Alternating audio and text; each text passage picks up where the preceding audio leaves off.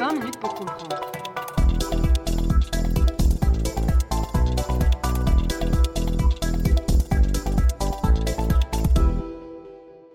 Bonjour à toutes et tous et bienvenue dans ce nouvel épisode de 20 minutes pour comprendre, le podcast qui vous aide à comprendre l'actualité internationale.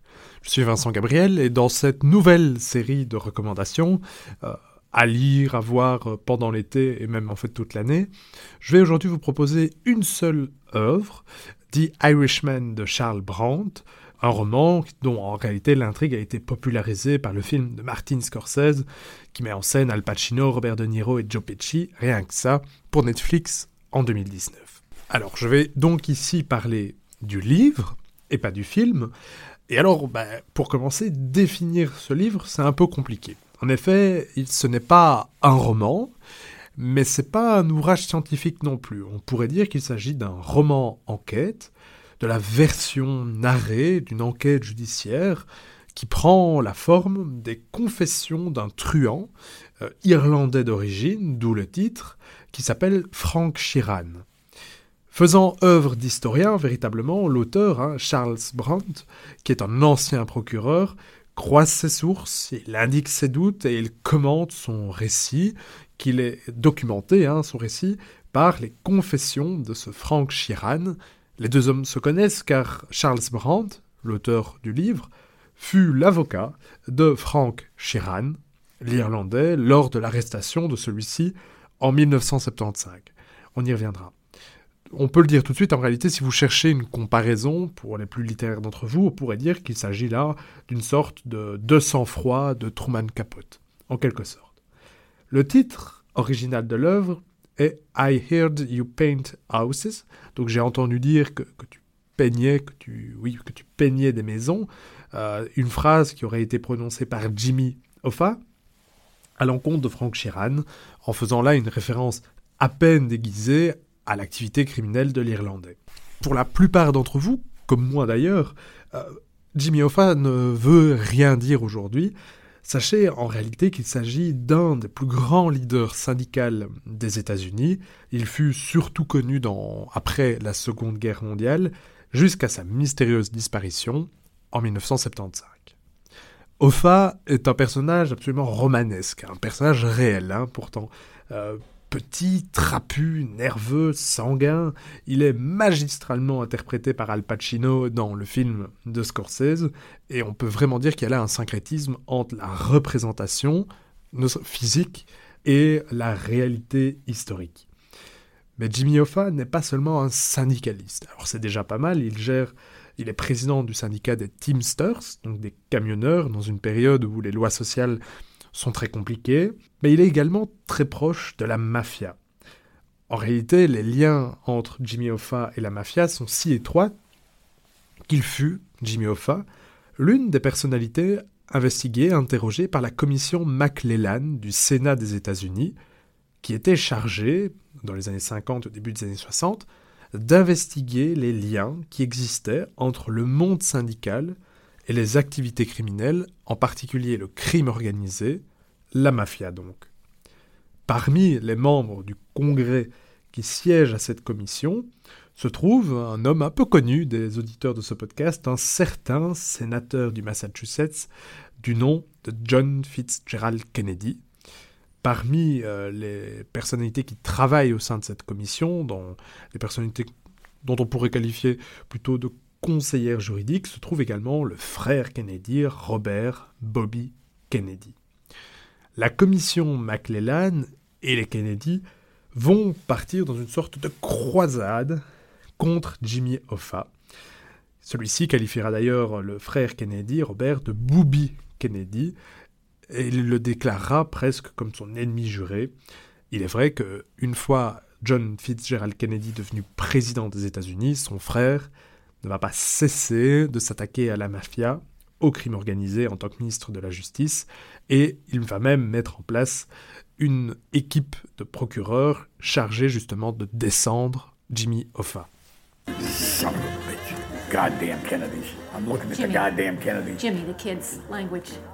Oh, what difference does it make? I mean, they gotta learn sooner or later. We're going at war with these people. War! I said it once, I said it a thousand times. I don't care they're Irish. I don't care they're Catholic. If there's one person you can't trust in this life, it's millionaires' kids. You're right, Jimmy. Oh, God. Especially that little son of a bitch. Are you saying you don't remember doing any favors for Johnny Dio? Or you don't remember the conversation? On vient donc là d'écouter un extrême de The Irishman dans lequel Jimmy Hoffa est interrogé par la commission McClellan et par Robert Kennedy en particulier. Mais le récit de The Irishman par Charles Brandt n'est pas seulement intéressant par ce qu'il raconte de la mafia américaine. En retraçant la vie de Frank Sheeran, c'est le récit d'une certaine Amérique et de la société américaine que The Irishman propose. En effet, ce qui est intéressant, c'est que la vie de Sheeran nous plonge dans les grandes périodes de l'histoire des États-Unis. On voit ce qu'est qu'être américain et d'être frappé par la Grande Dépression. On vit aux côtés de Sheeran le marasme des années 30. Il est également envoyé pendant la Seconde Guerre mondiale en Italie, où on voit, on a donc plusieurs pages vraiment très intéressantes de ce que vit le soldat dans cette campagne italienne. C'est notamment là que Frank Sheeran apprend à tuer, hein, c'est évidemment très intéressant. On étudie après les difficultés de la réinsertion d'un soldat qui pousse un homme dans les mains du crime organisé, or par une série de rencontres et de choix personnels évidemment, il n'y a jamais de déterminisme ici. Enfin, c'est aussi donc une plongée dans le climat social de l'après-deuxième guerre mondiale, secoué de grèves importantes, violentes, qui sont donc cristallisées par la personnalité forte, mais aussi intransigeante de Jimmy Hoffa. Enfin, The Irishman, c'est aussi le récit des liaisons dangereuses entre la politique américaine et le crime organisé. Alors ne nous départissons pas de notre esprit critique, on a ici les confessions d'un truand, mais c'est pas parce qu'un truand euh, dit qu'il s'agit de ses confessions que c'est la réalité. Donc tout ce que je vais dire ici doit être évidemment envisagé au conditionnel, mais euh, le livre euh, expose les liens, donc supposés à nouveau, entre le clan Kennedy et la mafia. D'ailleurs, évidemment, si ce sujet vous intéresse, je ne puis que vous recommander l'écoute de notre biographie en deux épisodes de John Kennedy avec Simon Desplanques, les numéros 1 et 2 de notre podcast 20 minutes pour comprendre. On a également les liens troubles de la mafia et sa participation dans l'opération de la baie des cochons, les différents plans de l'opération Mangouste, donc qui vise à instaurer un régime plus favorable aux États-Unis à Cuba ainsi évidemment que le rôle de la mafia et de Jimmy Hoffa, bien que ce ne soit pas explicité, dans l'assassinat de Kennedy. À nouveau, on est ici dans le conditionnel, dans des suppositions, dans ce que nous livre un truand. Il n'empêche, c'est absolument passionnant, puisqu'on a là un point de vue assez inhabituel.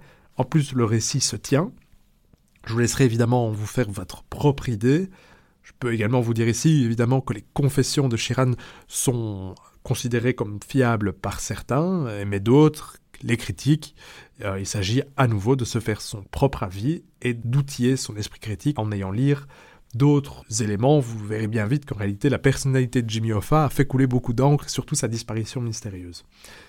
Car évidemment, cette disparition mystérieuse trouve une explication dans le livre The Irishman ainsi que dans le film, mais je ne vous le divulgage pas ici. On enfin, le film propose aussi d'étudier les liens entre Richard Nixon et certaines personnalités, dont Jimmy Hoffa. En effet, Jimmy Hoffa était vraiment en faveur de Richard Nixon déjà dans la campagne de 1960, et alors il aurait, il a bénéficié d'une grâce présidentielle alors qu'il était en prison, d'après le livre, parce qu'il aurait graissé la patte du président à nouveau, si la présidence. Richard Nixon nous intéresse, on a là fait une véritable fresque historique, toujours avec Simon Desplanques, qui se trouve à, nouveau dans, euh, le, dans les podcasts 20 minutes pour comprendre. Enfin, le lecteur de 2021 de The Irishman va aussi trouver quelques pages très intéressantes lorsque Frank Sheeran, donc l'Irlandais, deviendra le chef d'une des sections syndicales des Teamsters à Wilmington, où il croise la route évidemment d'un certain Joe Biden, alors seulement sénateur. Mais c'était pas absolument truculente quand on sait qui est devenu Joe Biden. Quand le livre a été publié pour la première fois, il n'était même pas encore devenu vice-président de Barack Obama. Enfin, se pose la question que vous vous posez probablement depuis le début. C'est quoi le meilleur entre le film de Scorsese et le livre de Charles Brandt? Alors personnellement, j'avais vu The Irishman, puis j'ai lu le livre, puis j'ai revu The Irishman, et je puis euh, vous conseiller de lire d'abord le livre pour ensuite savourer véritablement le film. En effet, c'est seulement quand vous aurez pris le temps de lire ce livre, de connaître les personnages clés de l'intrigue, donc, qui est Jimmy Hoffa, qui est Russell, euh, joué par Joe Pesci, quels sont les liens entre Frank Sheeran et ses deux personnalités, quel est le climat de l'époque. Une fois que vous aurez tout ça, véritablement, je pense que vous pourrez vraiment apprécier le film, ne serait-ce que par la force et la magistralité de ces trois acteurs principaux, euh, mais également, alors, euh, vous ne vous rendrez pas compte de la durée, il est vrai, un peu énorme du film, qui durera donc 3h30. Ces 3h30 passent beaucoup plus vite une fois que vous connaissez un petit peu les personnages. Je vous recommande donc de lire le livre et n'hésitez pas, par après, à venir interagir avec nous sur Twitter pour me dire ce que vous en avez pensé. Je rappelle évidemment qu'il s'agit d'une suggestion tout à fait personnelle. Moi j'ai bien aimé, mais autour de moi d'autres personnes moins. Euh, et que ce livre n'est donc pas un ouvrage scientifique. Il ne traite pas scientifiquement de la disparition de Jimmy Hoffa. Il ne traite pas scientifiquement des liens entre les Kennedy et la mafia. Mais c'est justement parce que c'est pas scientifique que ça pourrait être une lecture agréable pour ceux qui ont encore l'occasion de se prélasser sur les transats le bord de la plage. Je vous souhaite une excellente journée, une bonne semaine. Merci de votre écoute et à bientôt pour un nouvel épisode de 20 minutes pour comprendre.